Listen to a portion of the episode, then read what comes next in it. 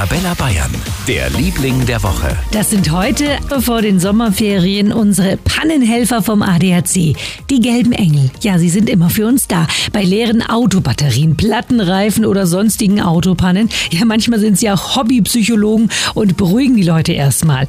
Florian Frömer, Straßenwachtmeister beim ADAC, hat aber auch schon lustige Geschichten erlebt. Im Auto war ein Hund und der hat während das Auto durch die Waschstraße lief, das Auto zugesperrt innen.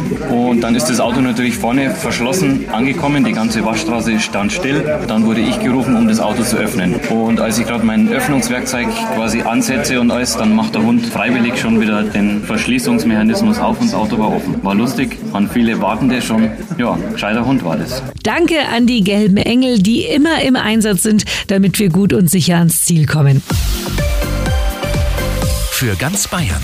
Der Liebling der Woche auf Arabella Bayern.